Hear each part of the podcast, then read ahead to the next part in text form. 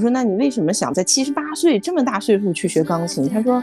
我就是现在居家嘛，我也不能外出的活动，我想嗯掌握一个新的技能。我如果要死亡，我希望我跑步去见马克思。我们传统的这个医学定义的，我们认为在医院里收治的病人就应该是能治好的，就能治愈的。所以老年科医生经常做的是增加营养处方和运动处方，而去减少他的药物处方。因为老年人可能对于医疗的需求没有这么这么的大，但是他的照护其实一定是需要很大的。但是我们在在这个时代里面，我们贬低照护。我们认为它的价值很低，我们认为它不需要什么知识就能完成。就是，所以我觉得照护者真的在老人的，就是不管是最终的愈后还是生活质量上，都扮演了一个非常重要的角色。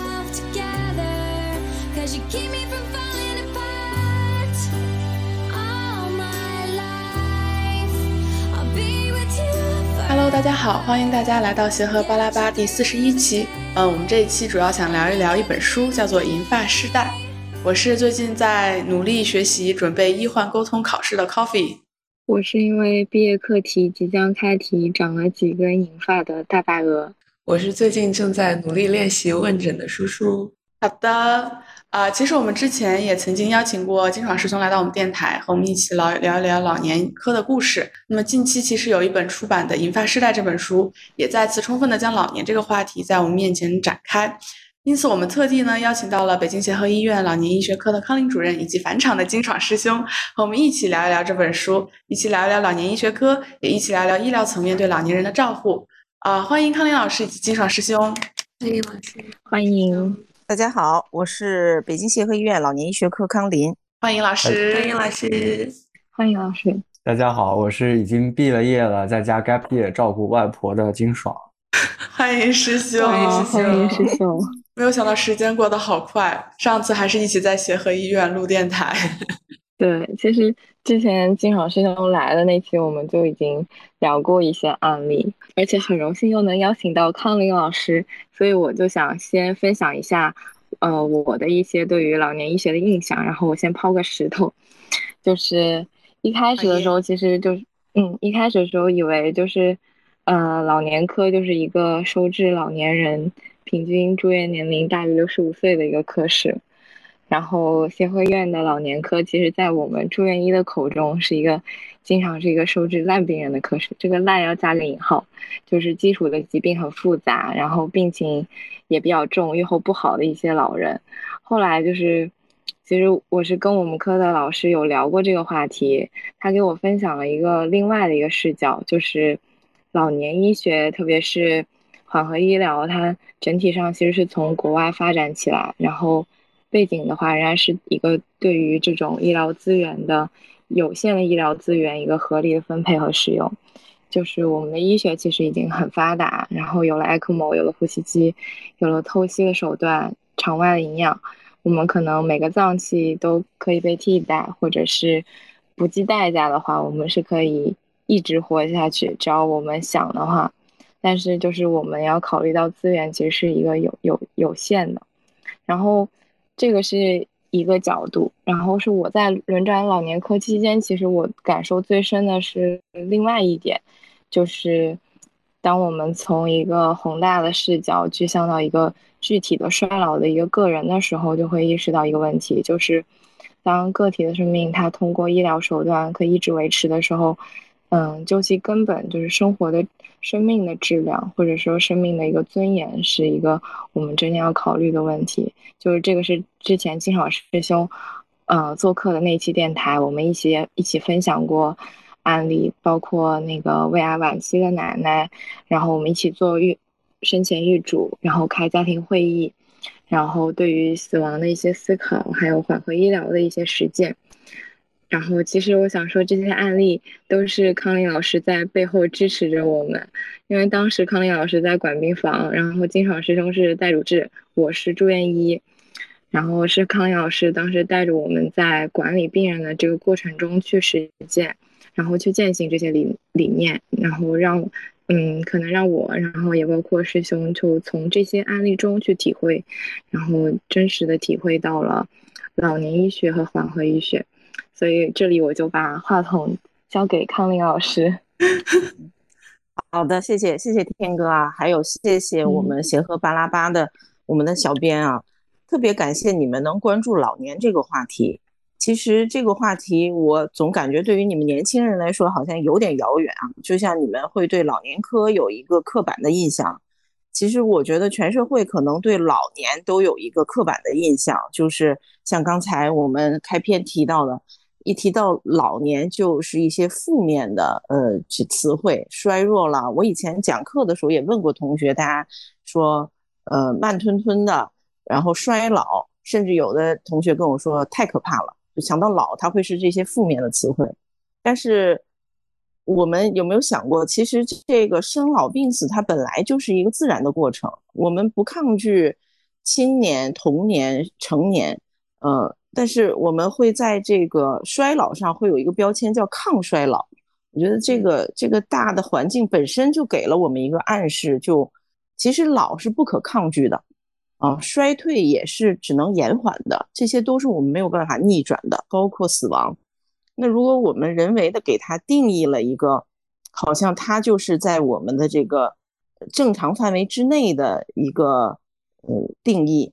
贴了一个标签，那我们自然就会对他有一个负面的感受。就像天哥说，嗯，这也是我能够得到的第一个反馈啊，就是你们觉得老年科是收烂病人的，为什么有这个体会？我个人觉得，是不是因为我们传统的这个医学定义的，我们认为在医院里收治的病人就应该是能治好的，就能治愈的，然后如果。不能治愈了，我们就定义为烂病人，或者他问题特别多，不是像我们教科书上嗯说的某一个病，我们就定义为烂病人。我不知道你们所谓的烂病人是是怎么去定义啊？一会儿我们可以讨论。但是实际上，就是所谓的这个治愈，在很多慢性疾病，首先它没有办法治愈的，不管是肿瘤性的还是非肿瘤性的，就是高血压、糖尿病、高脂血症这些，我们知道随着增龄它就会发生，它也不能治愈。所以，既然我们面临的这个老龄化社会，大家每个家庭都都会遇到这个老人，其实我们都要考虑这个问题。如果我们人为的定义这个是正常的，那个是异常的，那我们的老人就会不停的来求治。比如老年人会拿着化验单说：“我这个肿瘤指标高了一点点，我的载脂蛋白 A 特别高。”那这个是不是病态的内容呢？包括我们说很多老年人的正常值跟年轻人是不是一样的呢？比如说甲状腺功能，很多老年人的 TSH 都是高的，比如说五六七，但是它在十以下，在零点一以上，那这个到底是不是一个病态？其实我们没有流行病学的数据去支持我们。就像小孩子，其实儿科它的正常值定义理论上也跟成年人不一样，但是现在是因为我们没有数据，我们就用成人的标准去定义儿童，定义老年，但是这个。是不是因为我们的标准定的没有那么合理，才导致了我们想把这个异常的东西纠正成正常的受挫，我们才会遇到医疗上的一些困境？我觉得这个是我们要去呃考虑的一个问题哈。就是所以说，对于老年人来讲，一会儿金爽可能也会跟你们分享一些案例。其实金爽和天哥在这个管病房的时候。真的挖到了好多宝藏老人，就是老人他会给你一些正面的、积极的反馈，和他所的他的阅历所体现出来的那种大智慧和沉稳，是我们都想象不到的。我跟大家可以分享一个例子哈，就我特别想让，嗯，尤其是协和八的这些医学生或者是你们年轻的人，能对老年转变一个有一个积极的态度哈。嗯，我曾经有一个。八十岁的老人，他原来是这个，嗯，杂志社的编辑，然后他来查体以后找我做一些咨询和评估，我看他指标都非常好，然后他就跟我分享说，他七十八岁的时候开始学钢琴，嗯，我说你是以前有音乐基础，他说完全没有，年轻的时候从来不会学钢琴，我说那你为什么想在七十八岁这么大岁数去学钢琴？他说就是现在居家嘛，我也不能外出的活动，我想。嗯，掌握一个新的技能，然后呢，能够学习新的东西，而且这个学钢琴可以锻炼我的左右手的协调性。我不想让自己脑子变慢，他就找了一对一的家教，学了两年。到八十岁的时候，我说你能怎么样？他说我能弹《天鹅湖》，当然肯定不是很，嗯，就是能能够参加比赛那种很高级的，但是他啊能自我陶冶情操，然后在这个过程中，他也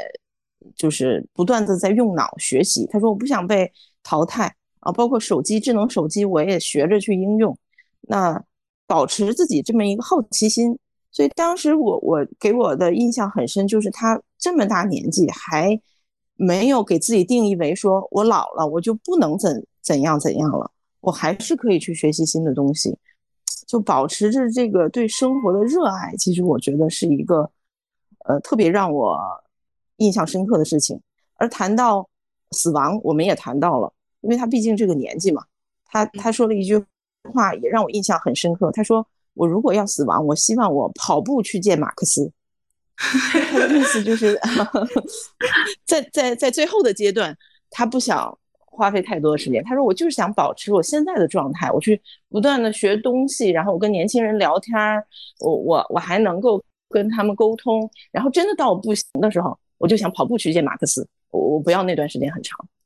哦，就是他这种积极的生活态度和他的豁达，其实很多老人都有的。”很多老人都有的，只是我们肯不肯花时间去跟他们聊一聊，听他们说一说。嗯，我感觉康老师方分享的这个案例，就是让我触动还蛮大的。就像刚刚康老师有提到，就像书中其实就跟康老师说的是一样的，就是书中作者分享了一个案例，就是呃说他其实在课堂上听到教授提到 “old” 这个词汇的时候，呃现在是衰老、年老。大家反映上来都是一些非常消极的词语，包括虚弱、无力、疾病、行动迟缓这些。而他刚刚提，当老师们、当教授提到 elder，就是年长这个词语的时候，反映的却都是睿智、有经验、尊重、知识这些词汇。其实就会发现，我们其实这两部分都是真实存在的，而且都是事实。但是我们其实，在真正看待老年人的时候，我们也许真的就是。也不知道是我们主观上还是客观上就忽视忽视掉了，他们其实也是很积极的，对事物也是充满好奇的。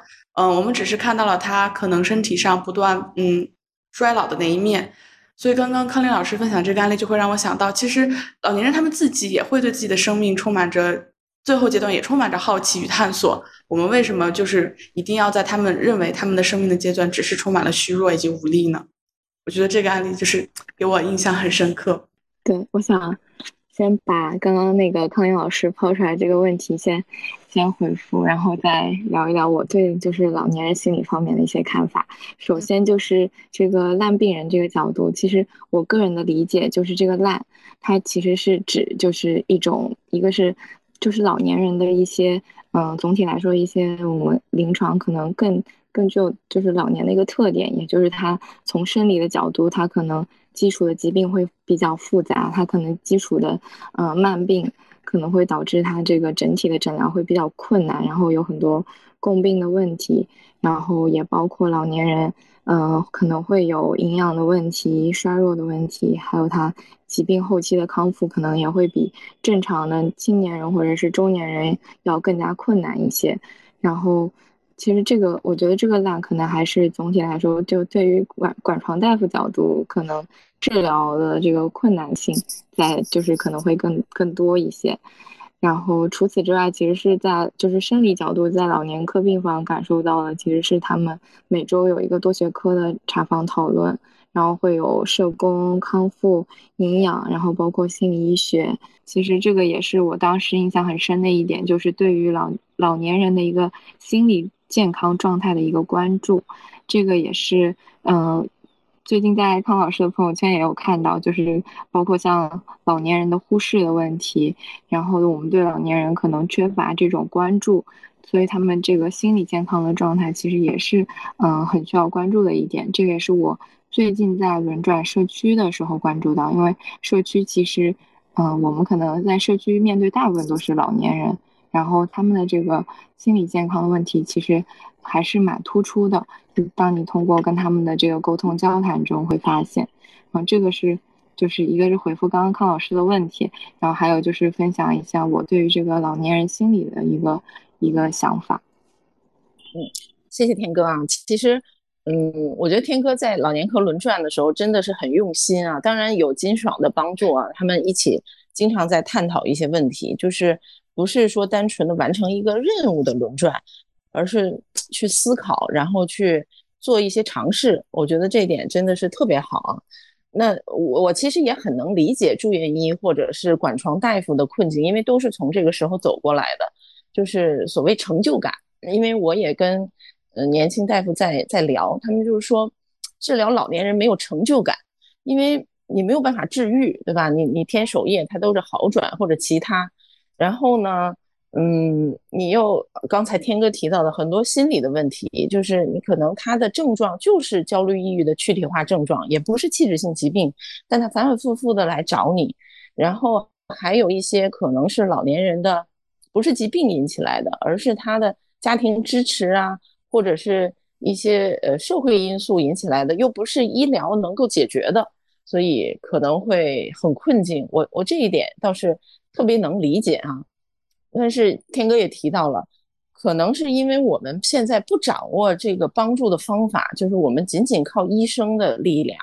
护士的力量是没有办法解决这么多纷杂的问题，所以我们才觉得无助。那我们就可以求助刚才天哥说的团队，包括心理师、营养师、康复师和社工，这些跟我们传统医疗环境中的角色，跟做手术、打针、吃药是不一样的。我们可能要增加营养，进行康复，然后通过心理的疏导来解决这些问题。我想可能是因为我们的这个在其他科这些帮助手段还不够。那我们就把这一部分病人理解为困难的病人了，我们就很畏惧面对他们。我不知道是不是这样一个情况。嗯，我觉得刚刚就是白鹅其实也有提到 MDT 这个概念，然后就是康林老师也提到过，就是团队合作。其实 MDT 它的就是呃。嗯，multiple disciplinary team 就是多多学科团队，所以它其实就是综合了医院各个科室，嗯，各个团队的力量，然后共同去解决一个问题。嗯，所以也特别想问一下康林老师，就是因为像老年人，他们其实我们也都知道，他的呃常见的疾病其实和成年人是不太一样的。他更多见的其实是一些慢性疾病啊、恶性肿瘤啊，包括还有一些什么神经退行性疾病啊这些。而且就是在这些疾病叠加的基础上，其实老年人的很多症状，他就是。呃，是不太明显的，或者说他们自己没有办法很清晰的去描述这些症状。不知道康林老师在临床中，呃，或者是在实际工作经验中，然后有没有一些呃对这些方面的一些见解或者是感受呢？嗯，好的，这也是一个很好的问题哈。就是像刚才我也提到，很多老年人的疾病都是不能治愈的。呃，像刚才小编提到的，比如说神经退行性的疾病。呃，越来越多的脑血管的问题，呃，神经系统蜕变的帕金森问题，或者现在大家都很关心的老年痴呆的问题啊，都会随着增龄，它是一定会增多的。以前为什么没有遇到这么多问题？以前我们人均预期寿命没有这么长。现在二零二一年的数据，我们中国的人均预期寿命已经到了七十八点二岁，就是不再是人生七十古来稀了，八十岁很常见了。我们门诊上经常看到。八九十岁的老人自己来看病取药，包括外科，你们在各个科室其实都是高龄老人的数量越来越多了，因为他们本身就是容易发生医疗问题的这个群体。另外呢，就是肿瘤性疾病，当然随着增龄也会增多。那在这个疾病的范畴之外，其实老年人还有很多是影响他的生活质量和他的呃主观感受的，就所谓他的主诉。可能一部分是由于这个疾病导致的，另外一部分是他的老年综合征导致的。我可以给大家举一个例子哈，曾经有一个女儿推着她父亲来看病，推着轮椅来的。然后进门我说：“你们为什么来看病？”啊，因为老年科的病人病情很多，所以我们都会先让病人说：“你为什么来看病？”然后这个老先生就先说：“说我这个大便便不出来。”这个便秘很严重，肚子胀，然后他女儿就马上打断他说：“爸爸，你先不要说这个，说我们好不容易挂上协和医院号，你先说说你的心脏。”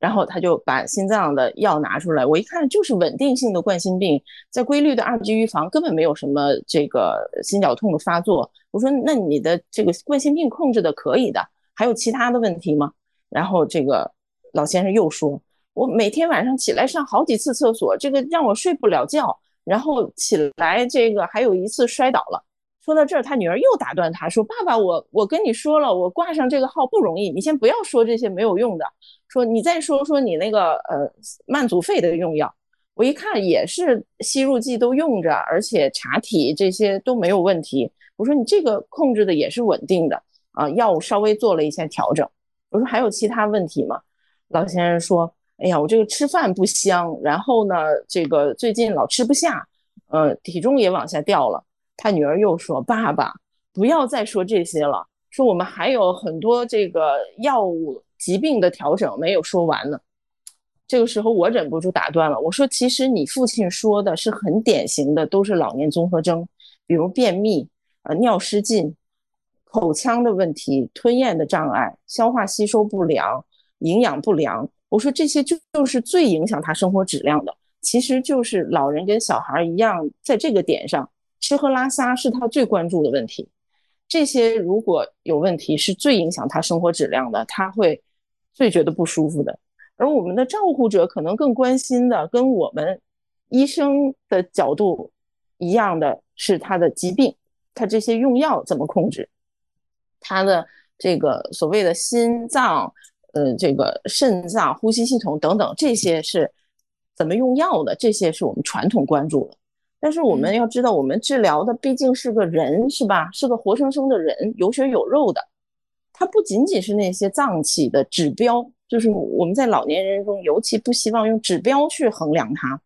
因为很多疾病是不能治愈的。所以，所谓老年医学的定义，它是奥地利的一个医生去定义的这个 geriatrics 这个词，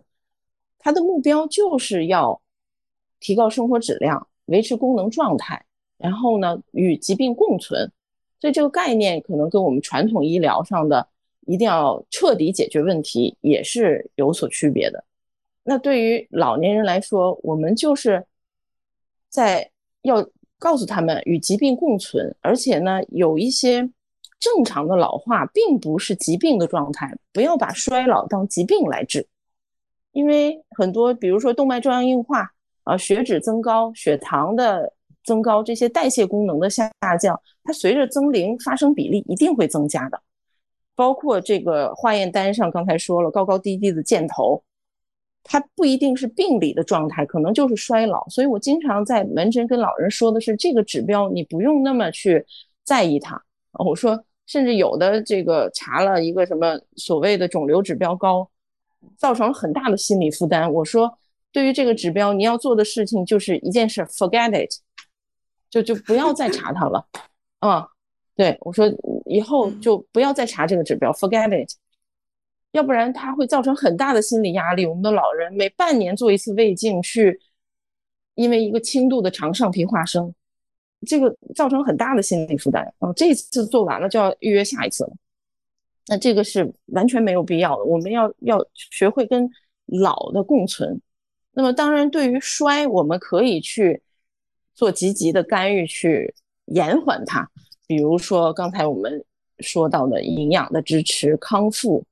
这些其实在老年人中，我认为比药物治疗更重要。所以老年科医生经常做的是增加营养处方和运动处方，而去减少他的药物处方。很多老人吃了一大堆的药都没有胃口去吃饭了，可是你说这些药能够改善他的长期预后吗？也没有明确的。这个证据，或者是他的预期寿命已经很有限了，你还给他吃抗百药，很多的药，能不能起到那个预防的作用？这些其实都是我们要斟酌的。就在这个地方要做减法，这个也是老年人比较复杂的一些事情。当然，我很能理解，对于年轻的医生来说，嗯，这些内容跟你们在传统的以器官系统为疾病。去刻画老人的这个传统印象上会不太一样，那还是需要一定的实践去体会哈。所以我才说我特别也很印象深刻，就是天哥他们和金爽一起在病房的时候，就是很用心。你能你能知道这一点初心是呃很难去强迫或者是去教学的，这个一定是发自本心的。但是你有这个初心。可以有一些技巧去帮助你，这个是老年科可以提供给你的一些如何去应对这种困难的办法啊。当然，前提是大家对这个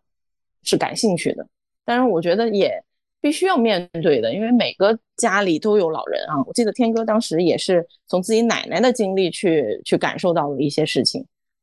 所以我们老年课其实特别欢迎大家去，呃，多接触，然后我们教给你们一些技能去处理这些困境，嗯，就我们把所谓的烂病人也能够给他一个处理的方式，嗯，啊，我觉得康老师，老师，我，嗯。看起来我和白鹅都有很多话要说，那就让白鹅说吧。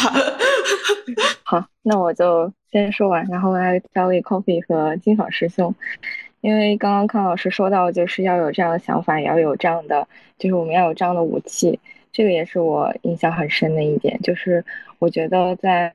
嗯有这样的想法，其实也是受到了一些嗯指导和引领，然后有拥有这样的武器，特别是。我印象深刻的就是这个老年综合评估，因为你可能在转了有一年多之后，轮病就是在病房轮转，你都没有接触过叫老年综合评估这个这个事情，因为你可能已经管了好多老年人，但是你根本就不知道这个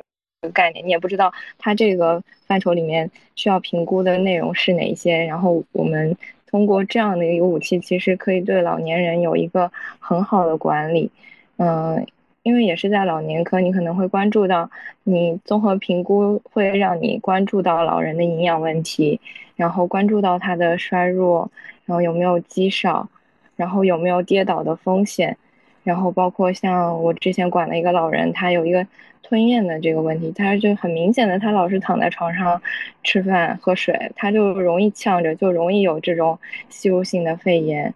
然后这个。老年综合评估这一个武器是我到社区之后，呃，印象更深刻的一点，就是我上上一周遇到一个，但那个老年人不是我管理的，他是社区的老师管理的。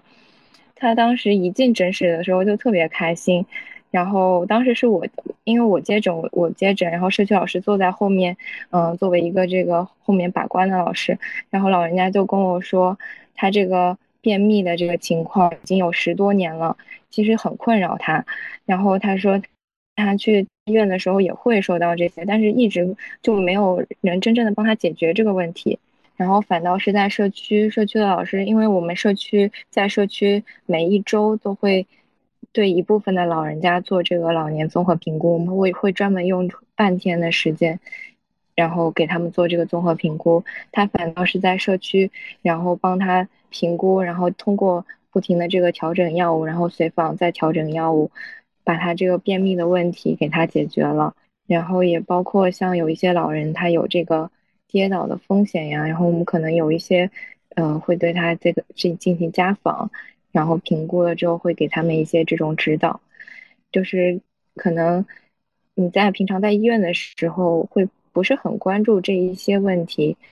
包括像便秘，然后夜尿的增多。但是在社区，就是面对更多的是一些健康人群，或者说，嗯，面对人群不一样。你在医院遇到的更多就是要来看面对疾病，就是你要看病的这些病人。但你在社区可能健康的人群更多，然后在他们之中，呃，老年人也更多。然后你会发现，其实这些才是可能真正的。呃，也很影响，或者是说主要影响他们，特别是老年人的这个生活质量的一些问题。我的我的分享就是这些。嗯，我插一句哈，特别好，我觉得天哥这个真的是学以致用啊。这是，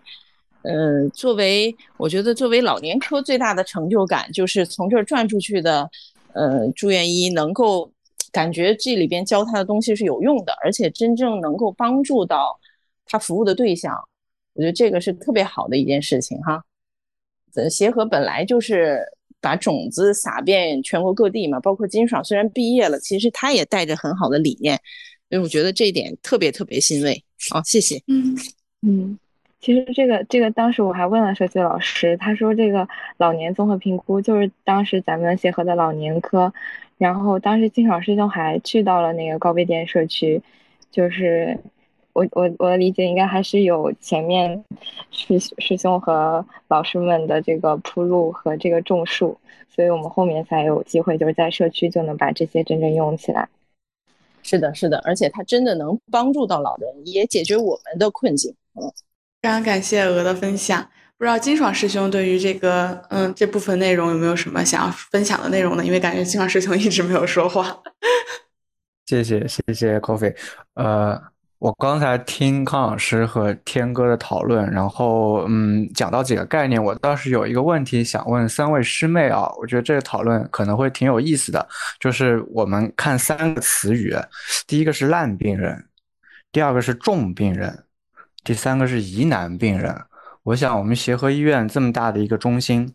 一定是不缺乏重病人和疑难病人的。那么烂病人，大家好像都挺有抵触心的。那这三个词语，从三位师妹的视角看来，到底有什么差异呢？和和和相同点呢？嗯。嗯，我来说一下吧，因为叔叔可能还没上临床。对，呃，我的感受其实烂病人刚刚，嗯，就是这个烂是带引号的烂。然后刚刚大白鹅其实也有提到，其实就是，嗯，我在见习过程中对于这部分的感受就是会认为那些。合并基础病很多，然后一般状况比较差，然后我们会普遍认为他，嗯，就是在出院的时候，我们能彻底把他治好的可能性很低的那部分患者，因为这部分患者可能由于他的基础合并的基础病比较多，嗯，他的一般状况比较差，我们入院的时候就会给他们给予更多的呃照料，嗯，照顾，但是可能又没有办法完全的解决他们的问题，嗯，这是我就理解，可能就会觉得相对来说他们的情况比较棘手，难以处理。而那些疑难患者以及重病人，疑难患者可能更多的是他们的疾病很罕见，就是这是一个呃流行病学上的概念，就是他们的疾病比较少见。那在协和这个很大的中心，我们可能可以见到，但是但这个病虽然少见，但可能也许并不是那种我们所认为的重病人，就是他的疾病虽然少见，但是他的疾病发展情况并没有说到最后的那个呃难以处理的状态。那可能重病人就是我们只是说他现在这个情况，他是相对比较严严严峻的，但是他可能会得到逆转，就是通过我们的治疗手段，他可以得到一个很好的控制，然后获得一个很好的预后，他甚至可以达到一个治愈出院的一个状态。就比如说，呃。举个例子，举个什么例子？呃，就是比如说一些一部分进呃手术术后，然后进 ICU 的患者，可能他们就是一个术后的一个呃感染啊，然后感染性休克，然后进了 ICU。但是这个经过我们积极的处理和控制之后，它是可以得到呃治愈出院这样一个状态的。所以就是，所以我我轮转的过程中也会发现，就是我的老大们对于就是基础合并基础病比较多的病人也会比较头痛头痛，会觉得这是一个很棘手的患者。不知道鹅那边有没有什么更更更进一步的见解？我还是比较浅薄。嗯，我我我只能说从个人的视角先聊一下师这个师兄的这个问题。首先，我个人的回答，我觉得不管是烂病人，还是重病人，还是疑难病人，他们首先都是病人。就是如果是站在一个个人的角度，我会觉得。他们都是病人，他们来就是要看病，然后咱们就是大夫，就是要给他们解决问题。然后从这个住院医的角度，因为我这个更多还是在协和，还是住院医的这个身份，就是这个烂其实确实是加引号的。就对于我们这个收病人的，就是管理病人的这个住院医的角度来说，可能。嗯，病情复杂的也算烂，然后如果疑难的也算烂，就这个烂可能加个引号，它就是一个框框，就是对我们来说，嗯嗯，可能比较麻烦的。但这个过程中，其实有了“烂”这个词本身，可能就有对应的这个优质病人或者说是好的病人，那这个里面其实就有一些些的偏见了，就是可能我呃会觉得怎么样是优质的，就是。可能不需要我们怎么去费心，然后整体的疾病偏向更单纯，或者说，嗯，治疗起来我们会觉得比较有成就感。或者师兄那边有有什么想分享的？我觉得听了大家的分享，可能就是反映了我们社会上面的一些期待啊，就是最近大家都觉得快一定比慢好。方便一定比不方便好，我们就希望一个病人来了，然后给他一个神药，吃了以后马上病情好转出院，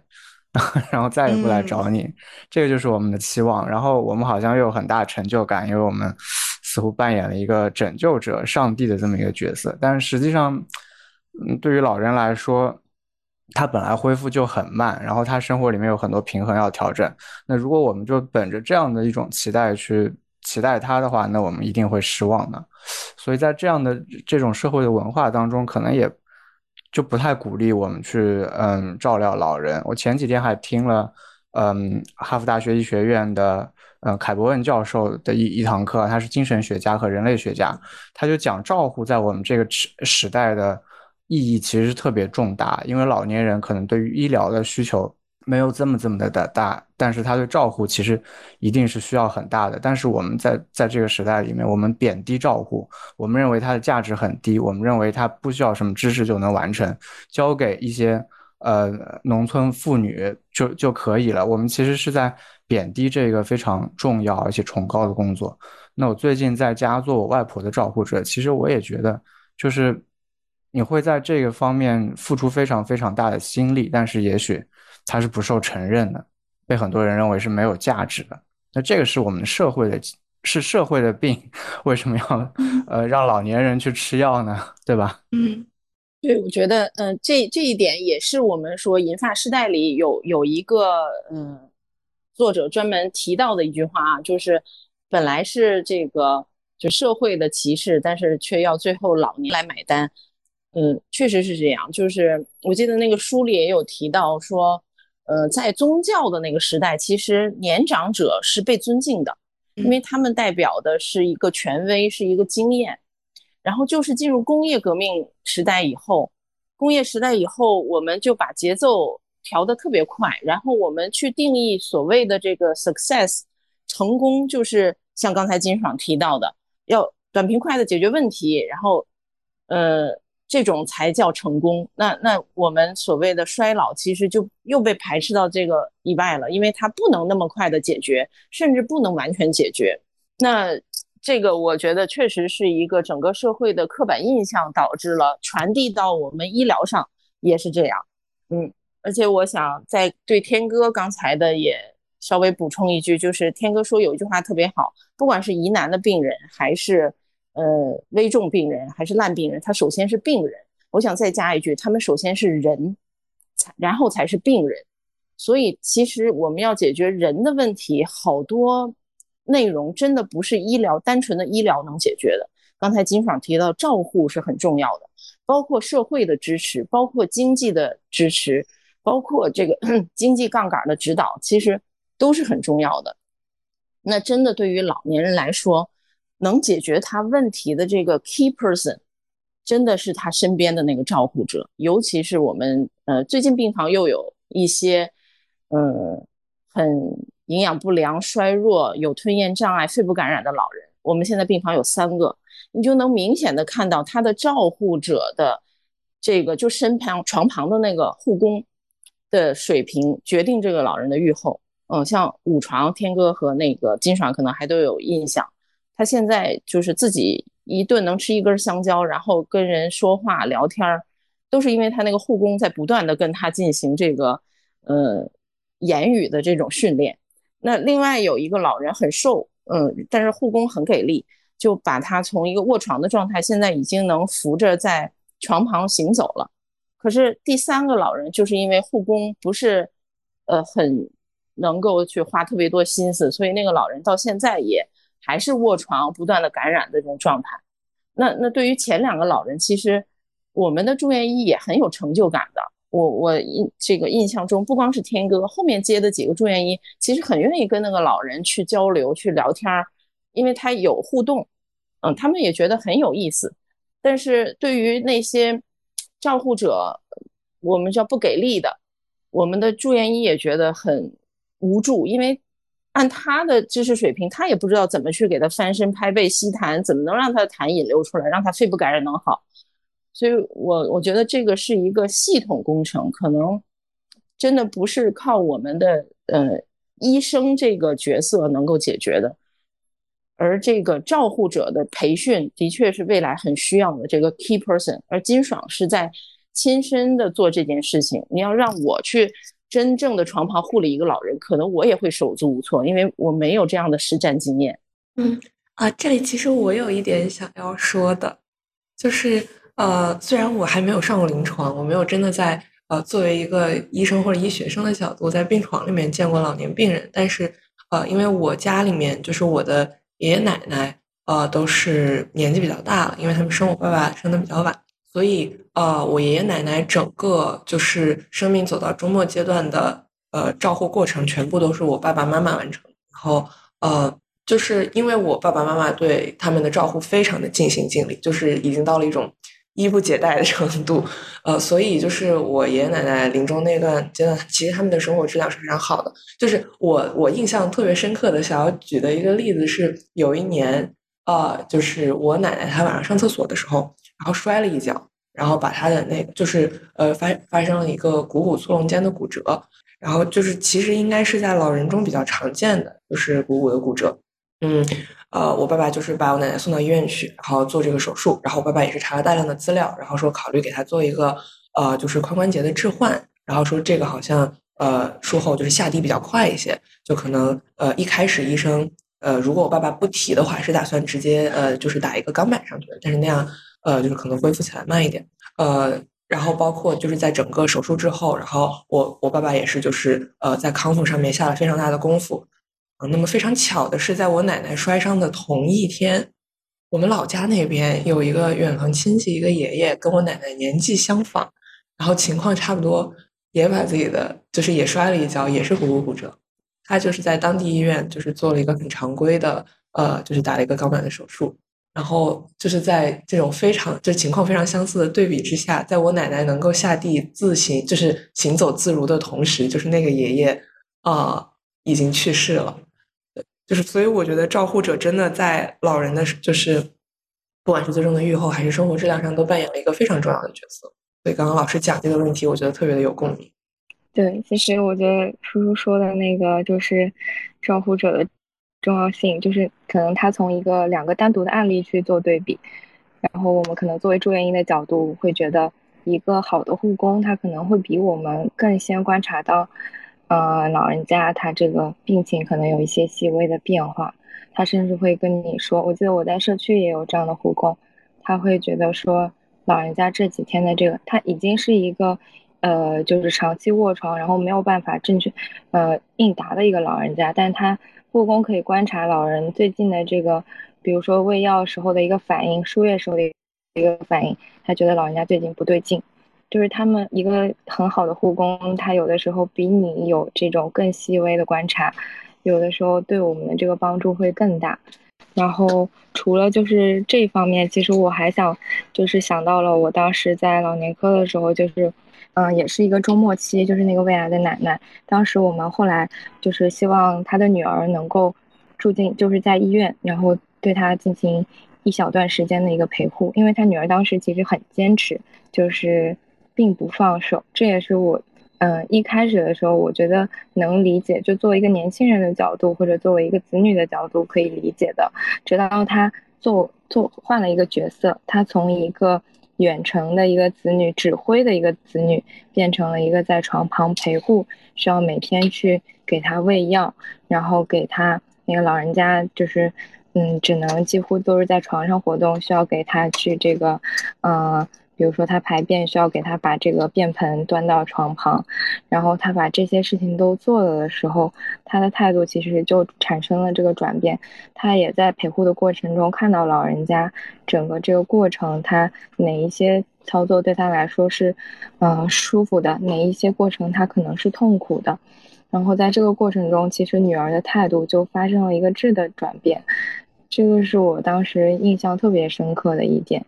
还有就是想回应师兄刚刚说，觉得，嗯，照护老人家这一件事情本身是不受社会的认可，但是我是觉得，呃，这一件事情本身，也许并不是本质上它不不是要求社会去认可它，这个是每一个人对自己的一个要求。就像那个女儿，她在那一段陪护的时间里，她可能会有一些自己的真实的一些感悟。然后这些是，嗯，通过外界的一些宣教，或者是跟他去，我们不停的给他开家庭会议，都没有办法去改变他的想法。因为我当时我我爷爷生病，我也是他住院，我就在他，呃床旁，然后也是睡了一个月。然后我觉得这个过程中，我我自己的一些体悟和思考，就是如何做好一个护工的工作，和如何做好一个子女的工作，因为我们的社会会要求我们去高效，然后有更高的效率，但是也需要我们去思考我们该怎么对待老人，因为也许有一天我们也要衰老，我们可能也会需要面临我们子女会怎么样对待我们这个问题。嗯，我觉得那个天哥说的这一点也特别好啊，就是去实际的感受这个，呃，也是我们，嗯，认为在临床上一件事情，就是我们所谓的，呃，烂病人，我理解有一点可能也是跟这个家属或者患方的沟通不那么顺畅的，啊，如果是这个家属特别配合的这一类，我们往往处理起来也比较。轻松的，我们也也可能不会扔到这个所谓烂病人的垃圾桶里。那对于这个照护的亲身经历这件事情，我觉得天哥提到一个非常好的点，就是他实际上在床旁和他只是远程或者是只是听说这件事的印象是完全不一样的。那个这个老年医学上也有一个叫天边孝子啊，就是这是之前那个也是。呃，美国的一个论文里提到的一个，最开始叫加州女儿综合征啊，The Daughter from California Syndrome，就是他如果不在床旁，他会颐指气使的告诉你很多事，你要给我达到这个，你要给我达到那个。但是如果他在真在床旁照顾了，他发现你一定要给老人吃东西，会让他剧烈的呕吐，然后你一定要让他起来，会让他非常的不舒服，你一定要给他吃药，他会更痛苦。这个时候他自己就会有转变了，就是这个亲身的感受可能是不可替代的。这一点上，我知道天哥和金爽都有特别多的实践经验，甚至比我的经验要丰富的多。我想，嗯，这一点是我想补充的，很重要的就是一定要有这个亲身的体会。包括我们自己啊，我们都是老年科医生，我们在开玩笑，就是我们现在要。培养出，或者是训练出，或者是能够赋予一部分人这种照护的技能，这样到我们老了的时候有人照顾我们，不然我们只能互相颤颤巍巍的给对方喂药，给给对方去 做一些治疗。嗯，我们都老了，我们也没有办法做到，所以就是培训一批合格的照护者，其实真的是一个刚需。我觉得在这样的老龄化社会。我觉得刚刚就是包括康老师，然后金老师兄还有大白鹅都提到一点，我印象很深刻。嗯，就是我们似乎现在对待老老老年人的态度，更多的是希望去满足我们对他的期待，而对他们进行一些要求，而不是去关注他们真正需要什么，以及他们真正的生活质量如何。就像刚刚康老师也有提到他在门诊遇到的那个病例女儿和他的患者，我就会关注到说女儿更关注。女儿更在意的是，呃，她的呃亲人是否能够很好的活下去，而呃能够活下去，而不是在关注她的亲人所遇到的，她的生活是否真的舒畅。就我觉得这个可能也是我们需要转变的一个想法。就是我刚才已经一直在反思我自己，就是因为我奶奶今年也都快八十了，然后我就在思考说我在呃回家那段时间，在和奶奶。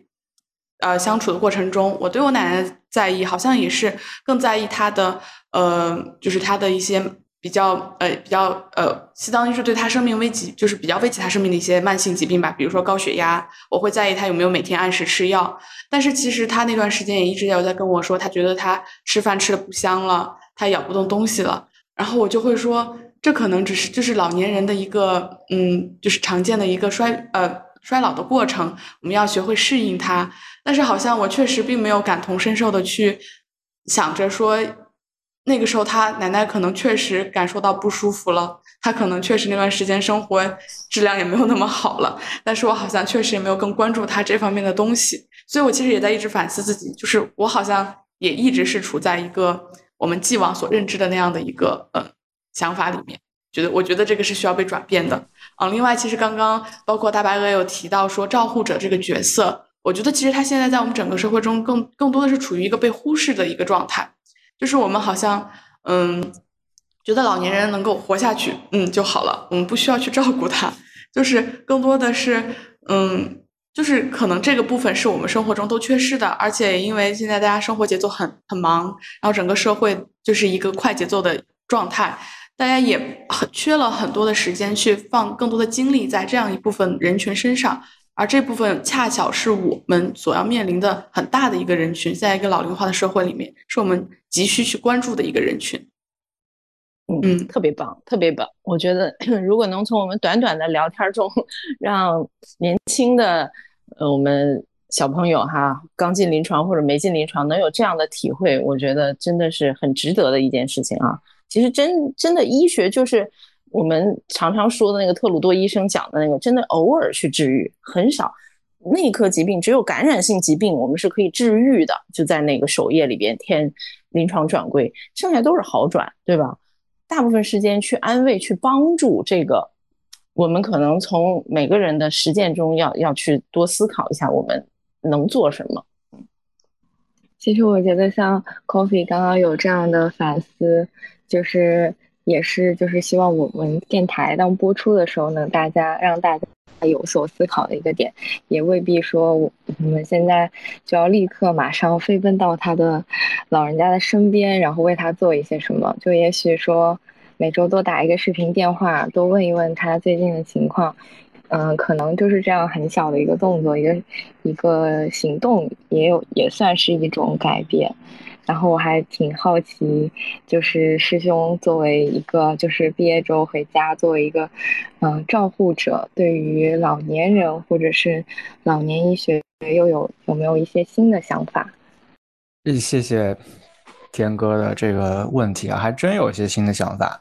呃，我来举两个例子啊。第一个例子是我们之前康老师也带着我们一起做这个内在能力的相关的一些工作。然后我们知道内在能力是 WHO 推行的老年整合照护里面非常非常重要的一个概念啊，包括躯体啊、认知啊、情绪啊、视听啊这些，嗯，还有活力。那么，呃，我在。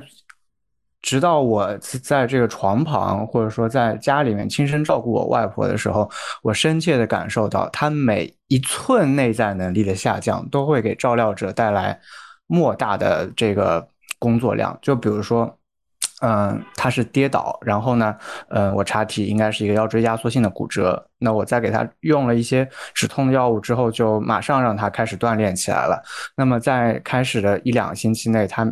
就是经过康复的运动，他的腿上的肌力就就是有明明显的好转。然后当时我们扶他这个起床呀、上厕所啊，就觉得哎，我明显就轻松了，我能轻松特别多。他就这么一点点内在能力的提高，都可以给我们带来很大的帮助。他的听力不太好，所以呃认知也不太好，那这方面就给我们造成了很大的障碍。那么后来他就是。啊，又发了瞻望，那这个就是我 想分享的另另一个插曲。那平时我们在临床上做做医生，那么有有瞻望，那就是先呃筛筛查各种各样的这个呃诱发的因素，然后如果不行，他有自伤的倾向，那么给他一些嗯。呃，这个非典型的抗精神病的药物给他治疗，对症的治疗，那么让他不这么危险。那我外婆当天发了瞻望呢，她她的表现其实，她就她原来是一个很很沉默的人啊，就不怎么跟你讲话的，呃，做做一些动作，然后嗯嗯啊啊，有的时候也这样，不太高兴讲话。但是她那天，嗯，就特别特别的亢奋，然后讲各种各样的话，思路变得特别的快，特别清晰。哎，那不行，那一定是发瞻望了。那天晚上，哦，嗯，就是他拖着这个受伤的腰呢，就要在呃床边走来走去，然后出现了视幻觉，要捡地上不存在的东西。那天大家都很绝望的，因为给他的奥氮奥氮平从四分之一颗，再加四分之一，再加半片，再加半片，一直加到了，嗯，一共是吃了七点五毫克，那比较大的一个量了。对于他一个九十八岁老年人来说。那后来还是没有完全的缓解，我就一直在他房间里面陪着他捡他地上的视幻觉，又捡了一个小时，他才慢慢的安静下来去睡觉。那当时其实，嗯，我作为一个家属是特别特别绝望的啊，心里面觉得很可怕。但是换回一个医生的角色呢，如果我没有看到他这些行为，我如果我没有陪在他身边，其实我也不知道，我就觉得那给一片药，然后再抽一个血不就行了吗？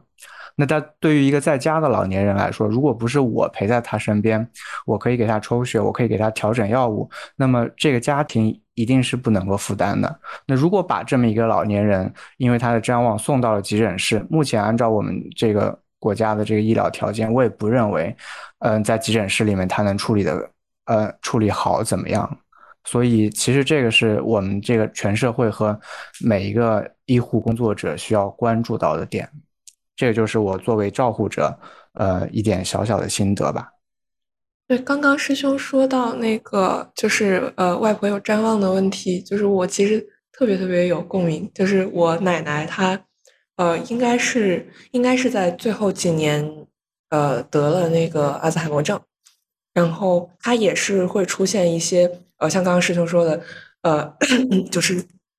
就是她会出现一些呃认知上面的，就是。呃，错乱吧，就是比如说，可能周末我呃就是在屋子里面学习，他会走进我的卧室，然后把我当成是呃来家里的小保姆，然后他就会来问我你会不会做饭呀？哦，你会做什么饭？然后得知我不会做饭，他还会很不高兴。然后嗯，他或者有的时候呢，他又会把我当成是他的小女儿，就是我的小姑，他就会呃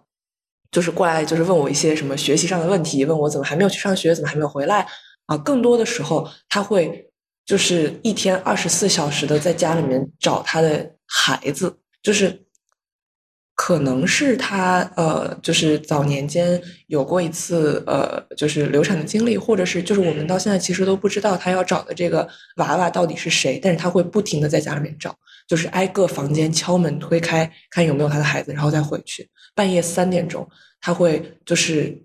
拿他的就是推着他的助行器走到我爸爸妈妈的卧室进去。然后静静的站在他们的床边，直到我爸爸突然就是感受到什么惊醒，然后问他说怎么了，他就说他在找他的孩子。就是其实，如果每一天，就是我们家那个时候基本上每一天都处在这样的状态里，就是我的奶奶她在寻找一些不存在的东西，就是那个状态，其实对照顾者来说是一个非常非常大的，就是就是负担。对，然后呃，就是我的，我我记得。能够想起来有几次，我爸爸的情绪已经到了一种崩溃的边缘，因为你不管怎么跟他说都没有用，他实际上是因为他的认知出现了一些问题，他是不能理解你说的话的。对，然后我就就是我作为一个旁观者在旁边看着，我觉得那个场景其实是让人很很难受的。对，如果这个时候我们有专业的照顾者去处理这个问题的话，其实我也不知道有没有什么真正解决这个问题的方法。我只能说感觉到，就是照顾者其实是一个非常。就是照料老人是一个非常非常困难的工作，其实。嗯，是的，我觉得我们今天就是已经讨论的很深入了。我们不仅关注到这个老人本人了，我们已经谈到照顾者了。呃，在这一点上，其实我特别佩服金爽和天哥，他们是真的一点一点的去做这个事情，是亲手去做这些事情。去体会这些。那刚才金爽说了，他有角色的转换。当他作为照护者的时候，他也是很浩劫的，他也是很崩溃的。但他同时是一个医生，所以他可以自我去调整，或者说自我去，嗯，给自己一个理论上的解释，说他就是这个样子的。那那这个也提示我们，对照护者的关注也很重要，尤其是刚才 Coffee 提到的这种，就阿尔茨海默症的老人，包括其他认知各种认知障碍的老人，照护者真的是极度的耗竭，呃，没有自己的生活，他的工作就变成了去照顾，而这个照顾又是完全没有成就感的，因为你今天是这样，明天可能又重复同样的事情，然后不停的这样再去做，所以。嗯，我觉得在调整就是或者沟通医患关系的时候，有的时候我们可能就一句话，比如对照护者的认可，或者对他的一点关心，或者是给他提一点点建议，让他也能有一个舒缓，这个也是很很重要的一个点。我我在门诊遇到过一个老人，这个一个女儿，她照顾母亲，她很尽心，然后她列了两篇纸的这个问题来问我。一一解答以后，我最后说你真的不容易，你你这么多年的照顾，他当场就就痛哭了，就失声痛哭，就觉得这么多年的这个委屈或者是辛苦啊，他有一个宣泄口。就对对这些人，我们因为他们也是老人了，其实是六十岁的女儿在照顾八九十岁的父母，也是老人了，也也很不容易。嗯，所以我自己没有这种亲身照护的经验。我爷爷一百零五岁去世的时候，是我的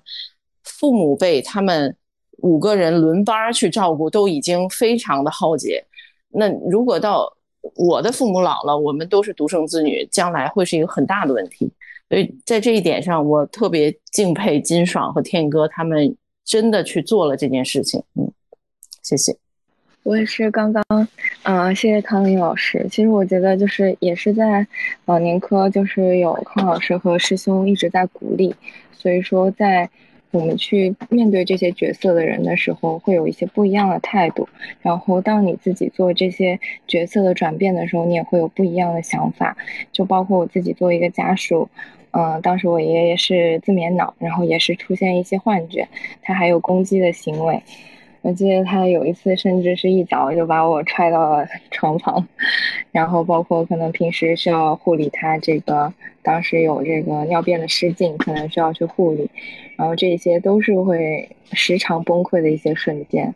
然后这也是刚刚师兄提到，就是一个角色的转变，我可能从一个医学生，然后转转到一个护理者，然后做。包还有转换到一个做决策的一个家属，甚至是现在我在做住院医，就是以一个医生的身份再去呃面对这些事情。我觉得角色的转变也很重要。然后我自己的一点体会就是，不管是哪一个角色，嗯，当遇到了这些面对这些老人家的时候，嗯，都会觉得他们的这些问题，呃